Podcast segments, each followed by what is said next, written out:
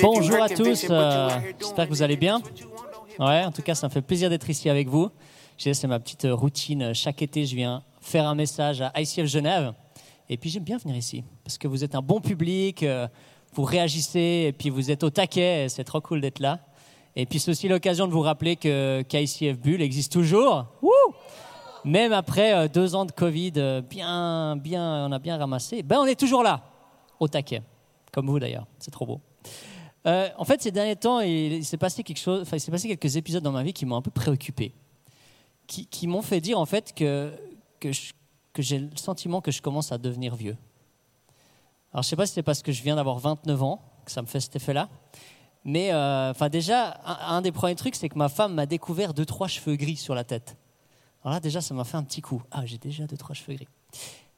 Mais les autres, euh, les autres épisodes, pour moi, quelqu'un qui devient vieux, c'est par exemple quelqu'un qui a la lampe de, de, la poche de son iPhone qui est allumée. Hein? Vous êtes d'accord avec moi? Pour moi, les personnes âgées, c'était les personnes qui avaient leur lampe de poche de smartphone allumée sans s'en rendre compte, tu sais, puis qui se baladent comme ça, des fois même qui écrivent un SMS, puis es là, Puis en fait, depuis le début d'année, ça m'est arrivé quelques fois que la lampe de mon iPhone soit allumée sans que je me rende compte. Je me suis dit, ça commence je commence à devenir âgé. Je commence à devenir vieux. Un autre truc aussi que j'ai toujours me suis dit, ah, quand on est âgé, en fait, qu'est-ce qui se passe? On a connu, pour ceux qui aiment le foot, les coachs comme joueurs.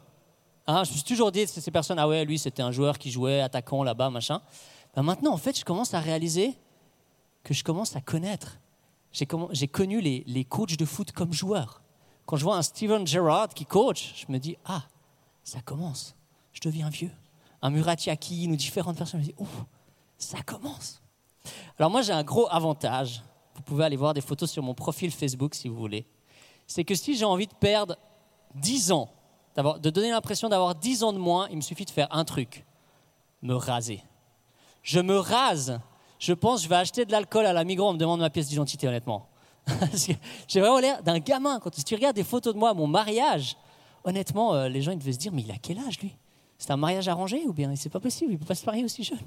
Donc ça, c'est le gros avantage que j'ai, c'est que le jour où j'ai envie de perdre 10 ans de ma vie, je me rase. Et le dernier truc euh, qui me, qui me donne l'impression que je commence à devenir âgé, c'est que je commence à réaliser en fait que la vie, elle n'est pas toujours si fun que ça. Tu sais? C'est l'âge où tu réalises qu'en fait, euh, tous tes idéaux que tu avais en tant qu'adolescent, que tu allais euh, transformer le monde et puis euh, sauver l'Amazonie, enfin je sais pas quoi, c'était pas des rêves que moi j'avais, mais j'en pique comme ça.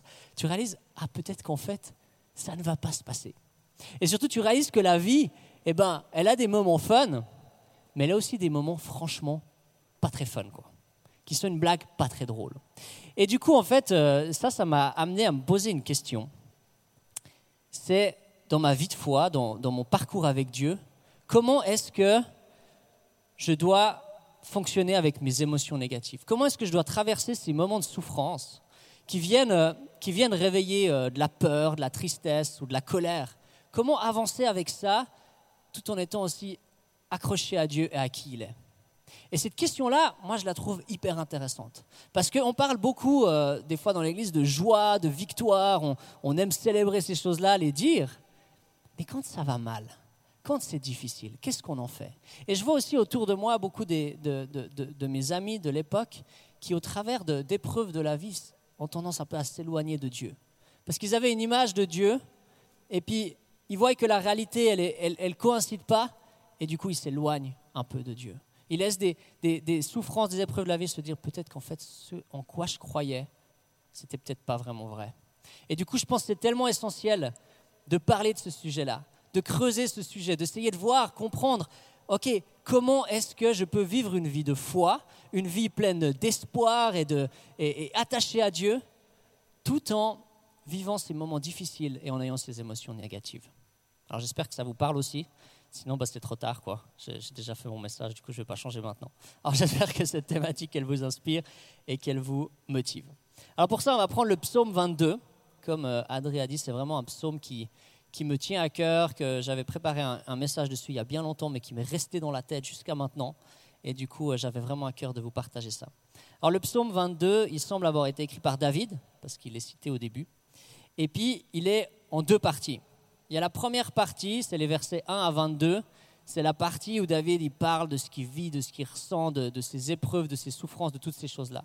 Et ensuite, il y a la deuxième partie qui est 22 à la fin, où là, c'est la fête. Là, c'est vraiment euh, euh, le, festin, les réjouissances, toutes ces choses-là où vraiment, là, on est dans la joie. Et du coup, mon côté un peu plus euh, mélancolique, dépressif, a décidé de prendre la première partie du message pour vous. Si vous voulez lire la deuxième partie chez vous à la maison, sentez-vous libre. Mais on va s'intéresser à celle-là parce que justement, ça vient en lien avec cette question. Que faire de mes émotions négatives? Alors, on va lire ensemble. Si vous voulez ouvrir votre Natal, ce sera les seuls textes qu'on aura, ce sera dans le psaume 22, donc vous pouvez suivre ou annoter, enfin comme vous avez l'habitude de faire. Psaume 22, 1 à 12. Au chef de chœur sur la mélodie de Biche de l'aurore, psaume de David. C'est tellement dommage qu'on ait perdu la mélodie Biche de l'aurore. J'aurais tellement voulu entendre à quoi ça ressemblait, Biche de l'aurore. Mon Dieu, mon Dieu, pourquoi m'as-tu abandonné? Voilà, on est direct dans le sujet, hein. il n'y a pas de, moment de transition, on est direct dans la souffrance de David. Pourquoi t'éloignes-tu sans me secourir, sans écouter mes plaintes? Mon Dieu, je crie le jour et tu ne réponds pas la nuit, et je ne trouve pas de repos. Pourtant, tu es le Saint, tu sièges au milieu des louanges d'Israël. C'est en toi que nos ancêtres se confiaient. Ils se confiaient en toi et tu les délivrais. Ils criaient à toi et ils étaient sauvés. Ils se confiaient en toi et ils n'étaient pas déçus. Mais moi, je suis un ver et non un homme, la honte de l'humanité, celui que le peuple méprise. Tous ceux qui me voient se moquent de moi. Ils ricanent, ils hochent la tête. Recommande ton sort à l'Éternel. L'Éternel le sauvera, il le délivrera puisqu'il l'aime. Oui, tu m'as fait sortir du ventre de ma mère. Tu m'as mis en sécurité contre sa poitrine. Dès ma conception, j'ai été sous ta garde. Dès le ventre de ma mère, tu as été mon Dieu. Ne t'éloigne pas de moi quand la détresse est proche, quand personne ne vient à mon secours. Waouh! Alors là, on est vraiment dans l'intimité de David. Tu sais, moi, j'ai commencé début d'année un carnet de prière où j'écris mes choses dedans. Là, on est vraiment dans, dans le carnet de prière de David où il écrit ce qui se passe sur son cœur et sur ce qu'il vit. Et c'est tellement riche et c'est tellement fort. Et ce qu'on voit assez rapidement, si on creuse un peu le texte, si on, l'étudie, ça vient assez rapidement, on voit qu'il y a une structure très claire dans ce passage-là. Il y a des bouts en je et en moi, où David il est en train de parler de ce qu'il ressent, de ce qu'il vit. Et il y a d'autres bouts qui sont en tu et en toi. Des moments où, David il essaye de, s'accrocher à Dieu, où, où il déclare qui est Dieu. Et on navigue en fait entre ces deux éléments. Ce n'est pas la première partie en jeu, la deuxième partie en tu. C'est vraiment un bout en jeu, un bout en tu, un bout en jeu, un bout en tu, un bout en jeu, en. On voit qu'on navigue vraiment entre ces deux dimensions. Et on voit qu'en fait la prière, c'est quoi la prière? C'est un dialogue entre le je et le tu. La prière, c'est, un, un voyage entre le toi qui tu es Dieu et entre le je, le moi, ce que je suis en train de vivre. Et aujourd'hui, il y a un retour euh, énorme sur la méditation. Hein, je pense que vous êtes d'accord avec moi. Vraiment, la méditation, c'est un truc qui revient partout, que tout le monde recommande, que tout le monde conseille de faire, etc. C'est vraiment un truc qui est présent partout. Et moi, je me suis demandé que penser de la méditation en tant que, chrétien? Quel, quel regard avoir sur la méditation en tant que chrétien? Et moi, ce que je pense, c'est que dans la méditation, il y a quelque chose qui est bon et juste, en partie. Souvent, il y a des éléments spirituels qui viennent dedans qu'il ne faut pas forcément, en tant que chrétien, prendre. Mais il y a quelque chose qui est bon dans la méditation, c'est le fait de réapprendre à vivre l'introspection. Réapprendre à, à réfléchir, qu'est-ce qui se passe à l'intérieur de moi? Pourquoi est-ce que je me suis énervé contre cette personne-là? Qu'est-ce qui s'est passé là à l'intérieur de moi? Ça, c'est quelque chose qui est bon dans la méditation, de juste prendre le temps de réfléchir à ce qui se passe à l'intérieur de nous. Mais le gros problème de la méditation, c'est que ça a tendance à s'arrêter là. Et c'est là où, en tant que chrétien, on a quelque chose, j'ai envie de dire, de plus à proposer. C'est qu'on ne s'arrête pas seulement à la méditation, à descendre à l'intérieur de nous. Après, qu'est-ce qu'on fait? On va vers Dieu. On a ce tu, on a cette chose qui vient nous relever pour aller vers Dieu. Je pense qu'en tant que chrétien, en fait, ça fait du sens de vivre l'introspection pour réaliser ce qui ne va pas dans nos vies, pour pouvoir ensuite aller vers Dieu et puis lui les amener. Parce que comment tu vas être libéré du problème de l'égocentrisme en te centrant sur toi? Je me suis fait cette réflexion. Tu sais, la méditation, on dit qu'elle va régler tous les problèmes. Mais il y a un problème que la méditation, elle va avoir de la peine à régler, c'est le problème de l'égocentrisme. Comment tu peux régler ce problème-là en te centrant sur toi? C'est pas possible. Tu as besoin de réaliser qu'il y a quelque chose d'autre qui est plus grand et aller vers lui. Et c'est ça la prière, c'est ce dialogue entre le je et le tu, entre ce qu'on vit, ce qu'on ressent et qui est Dieu et ce qu'on déclare de lui. Et David, il navigue entre ces deux aspects. Et on va d'abord un petit peu plus regarder le je dans ce passage. Donc le je, c'est les versets 2 euh, à 3, 7 à 9, dans le passage qu'on vient de lire. Et là, dans ce je, on voit que David, il est en train de partager ses pensées à Dieu, mais pas sa théologie. David, il est en train de dire ce qu'il ressent, ce qu'il vit, mais pas ce qui est vrai. Parce que honnêtement, moi, en tant qu'étudiant en théologie, quand j'entends certaines choses que David il dit dans ce psaume, j'ai envie de lui dire, ouais. si quelqu'un faisait cette prière à côté de moi, tu aurais envie de lui dire, mais écoute, Dieu ne t'a pas abandonné, d'accord? Peut-être que tu ne le vois pas maintenant dans ta situation, mais, mais il t'a pas abandonné, Dieu. Ok, c'est, pas juste de dire ça, d'accord? Dieu ne t'a pas abandonné. Ou bien d'un autre côté, quand il dit je suis un verre, non, écoute, théologiquement, hein, tu n'es pas un verre, ok? Tu es un être humain créé à l'image de Dieu, ok? Tu n'es pas un verre. Non, on voit que David, il est en train de dire à Dieu ce qu'il ressent, ce qu'il vit. Il est en train de lui dire, là, j'ai l'impression que tu m'as abandonné. Et c'est même fort parce qu'il ne dit pas, j'ai l'impression que tu m'as abandonné. Il dit, pourquoi tu m'as abandonné? C'est encore plus fort que ça. Il, dit ce qu'il vit, ce qu'il ressent à Dieu. Et moi, je crois que c'est quelque chose que, peut-être c'est surtout un truc suisse, où on aime dire ce qui est juste de dire, ce qui est politiquement correct à dire. Et, des fois, dans nos prières, on, on est lisse, tu sais, on est, on est tout parfait, on fait les belles prières où on récite deux, trois versets dedans. Ça, c'est vraiment le top des prières. Tu récites deux, trois... Et puis on s'arrête. Mais non, quand c'est la dernière fois que dans ta relation avec Dieu, tu lui as dit ce que tu ressentais vraiment? Est-ce que tu oserais dire à Dieu, là, je suis en colère parce que je ne comprends pas pourquoi tu n'as rien fait dans cette situation-là Là, j'ai des doutes parce que je vois cette personne qui a cette maladie et puis tu n'as pas intervenu et pourquoi ça ferait que moi, je ne pourrais pas avoir cette maladie? Pourquoi tu agis pas, Seigneur? Pourquoi il y a autant de souffrance dans ce monde? Pourquoi est-ce qu'il y a des personnes qui, vivent des choses aussi affreuses et puis tu agis pas?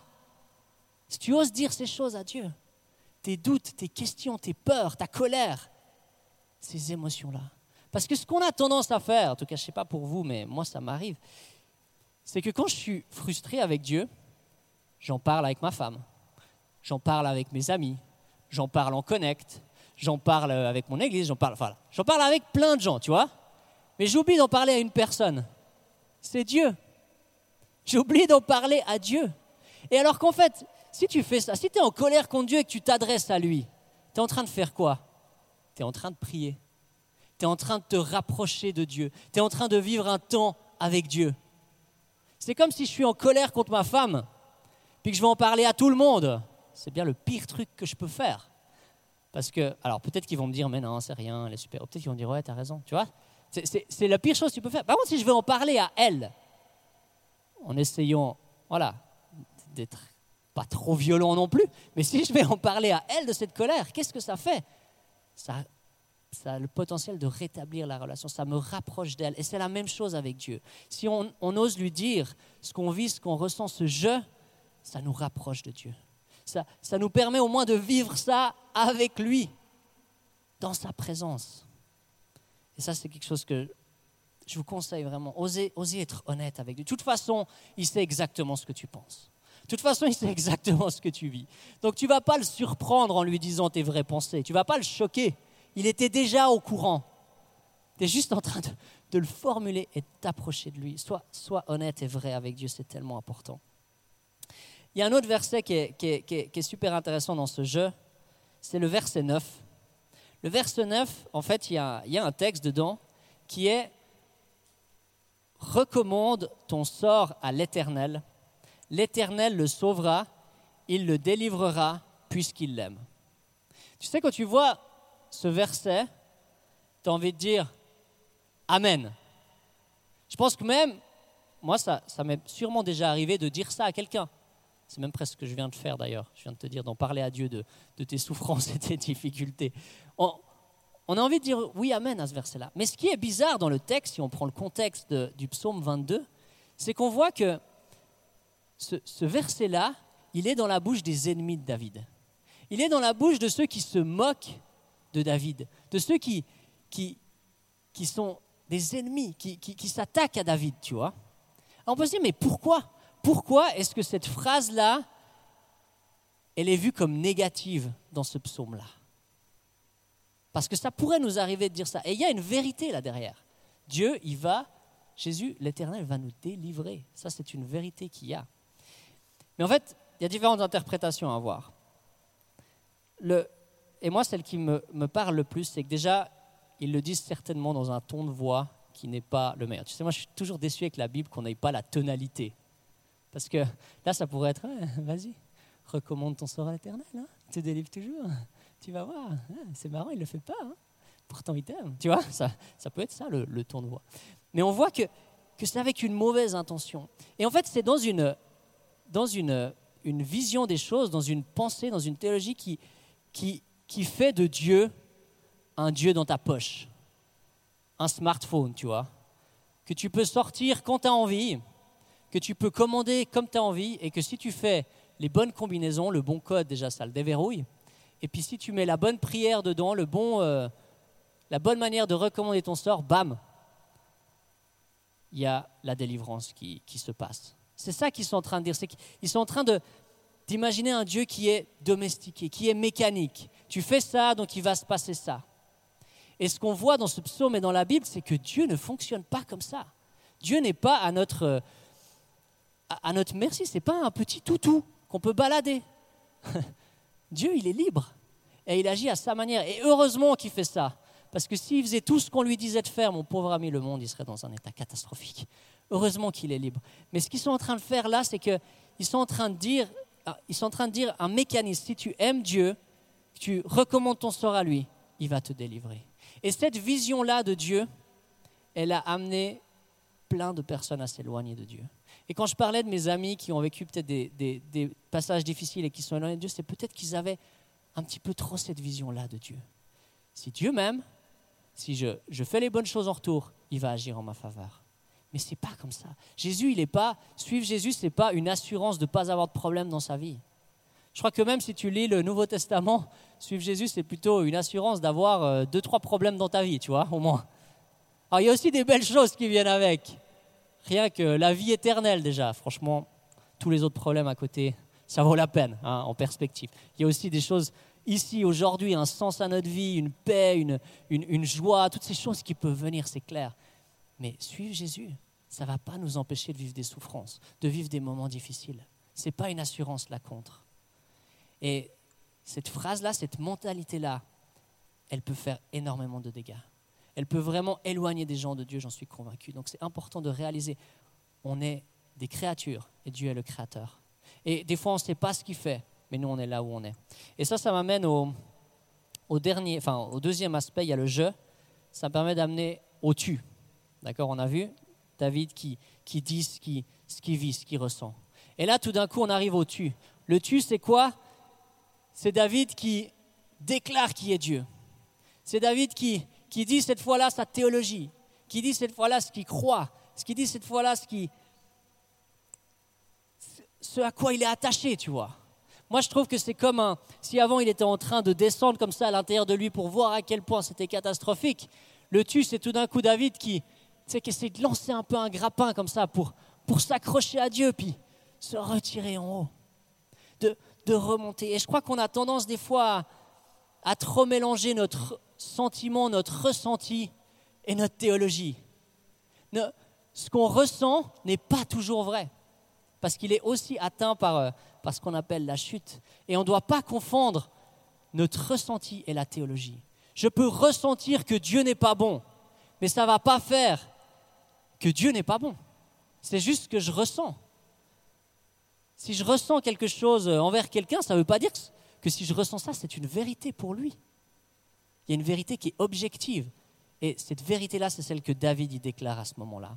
Et on voit dans, la première partie, dans les versets 4 euh, à 6, David, là, il déclare, il, s'attache à ce qui s'est passé à ses ancêtres. Il est en train de dire, euh, il est en train de dire, pourtant tu es le Saint, tu sièges au milieu des louanges d'Israël. C'est en toi que nos ancêtres se confient, elles se confient en toi et tu les délivrais. Ils crient à toi et ils étaient sauvés. Donc David, il, il se rappelle ce que ses ancêtres ont vécu.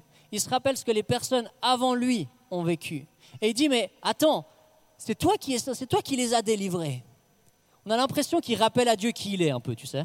Genre, euh, t'oublies pas, euh, tu es le Saint d'Israël là. Hein. Tu, tu, résides dans les louanges d'Israël, tu les as délivrés euh, juste au cas où tu avais un petit trou de mémoire. Je voulais juste te rappeler ça, tu vois. Mais ce qu'il est en train de faire, David, c'est qu'il est surtout en train de se rappeler à lui-même qui est Dieu. Il est en train de se dire, mais pourtant c'est ça que tu es, Dieu.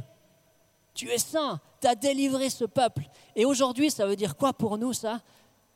Pour moi, c'est la parole de Dieu. Quand on lit la parole de Dieu, ce n'est pas juste un, livre qu'on doit lire parce qu'on est chrétien, mais c'est un livre qui est notre, le fondement de ce en quoi on croit. Et c'est un livre qui nous inspire aujourd'hui pour nous montrer qui est Dieu. Et si Dieu a fait des miracles dans l'Ancien Testament, s'il a libéré son peuple, c'est qu'il a envie de faire la même chose avec moi aujourd'hui. Et je peux le rappeler à Dieu, mais surtout à moi. Dieu a envie de me délivrer. S'il l'a fait quand je lis la parole de Dieu, il peut le refaire encore aujourd'hui dans ma vie. Et j'ai envie de m'attacher à ça, j'ai envie de croire ça et de le déclarer.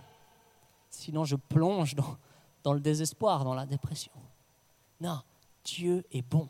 Dieu a envie de nous libérer, se rappeler ce qu'il a fait dans sa parole de Dieu. Et dans la deuxième partie, qui sont les versets 10 euh, à 12, on voit, c'est hyper intéressant, parce que là, il y a cette parole de Dieu, et là, on est dans un autre passage où David va vraiment parler plus personnellement, se rappeler ce que Dieu a fait dans sa vie. On voit au verset, on voit au verset 10, Tu m'as fait sortir du ventre de ma mère. Tu m'as mis en sécurité contre sa poitrine. Dès ma conception, j'étais sous ta garde. Dès le ventre de ma mère, tu as été mon Dieu. Qu'est-ce que David est en train de déclarer? C'est toi qui m'as désiré. C'est toi qui m'as voulu. Je ne suis pas juste le fruit du hasard mais je suis le fruit de, ton désir. Je suis le fruit de ce que tu voulais pour moi. Tu m'as voulu. Tu, tu m'as créé, tu m'as donné les dons et les capacités, tu m'as mis à un endroit dans une famille spécifique. Tu m'as conduit. Et je pense que c'est tellement important qu'on se souvienne dans nos vies ce que Dieu a fait. Parce qu'on a tellement vite tendance à oublier à oublier ce que Dieu a déjà fait dans nos vies. Et je vous encourage de les noter, ces choses. Quand vous voyez Dieu intervenir dans, vos vies, notez-le.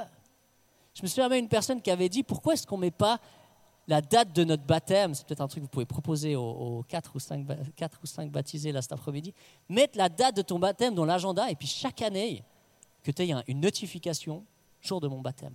Se souvenir de ces étapes-là. Et les fêtes dans le peuple d'Israël, c'était toutes des fêtes en lien avec ce que Dieu avait fait, pour se souvenir que Dieu agit et qu'il l'a fait. On a besoin de ça, on a besoin de se souvenir que, que Dieu, il est, il est là avec nous. Donc j'espère que tu comprends ce que je veux dire, c'est que moi je crois que face à Dieu, on doit autant partager ce qu'on ressent, ce qu'on ce qu'on expérimente, ce qui se passe à l'intérieur de nous. Il y a une place pour ça dans notre relation avec Dieu. Mais on ne doit pas non plus s'arrêter que là. On doit aussi déclarer qui est Dieu, déclarer qui il est, déclarer ses vérités, déclarer ces choses qu'on croit. On dit avec la tête et pas avec le cœur. déclarer ce qu'on croit de qui est Dieu. Et ce processus entre naviguer entre ce je et ce tu, il nous permet d'avancer et de traverser ces épreuves de la vie.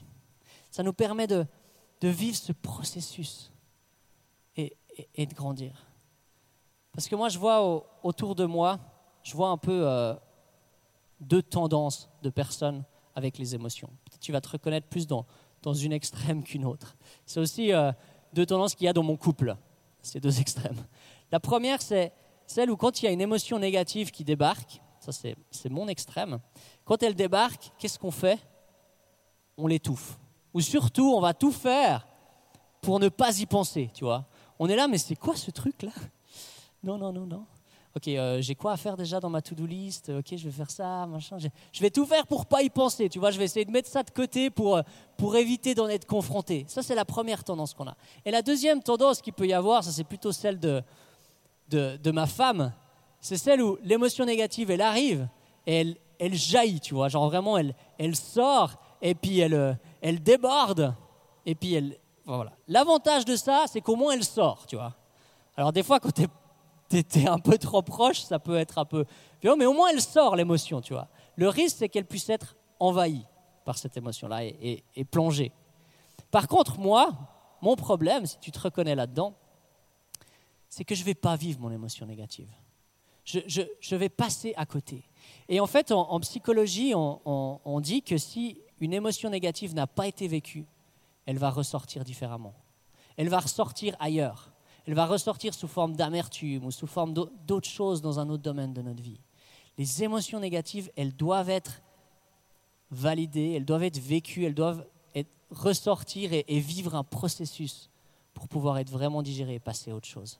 Et c'est là où c'est tellement important pour les personnes plus comme moi de se donner le temps de vivre ces émotions-là, de se donner un espace pour le vivre, et ça peut vraiment être dans cette relation avec Dieu.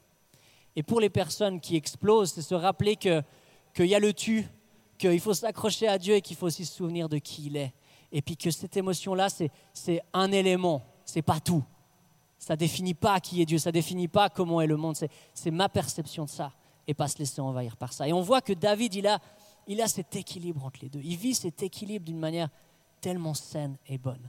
Au point que ça va le mener au verset 13. Donc c'est juste après ce qu'on vient de lire. Verset 13.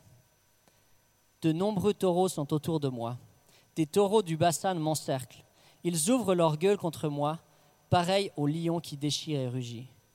Mes forces sont vont comme l'eau qui s'écoule, et tous mes os se disloquent. Mon cœur est comme de la cire, il se liquéfie au fond de moi. Ma force se dessèche comme l'argile, et ma langue s'attache à mon palais.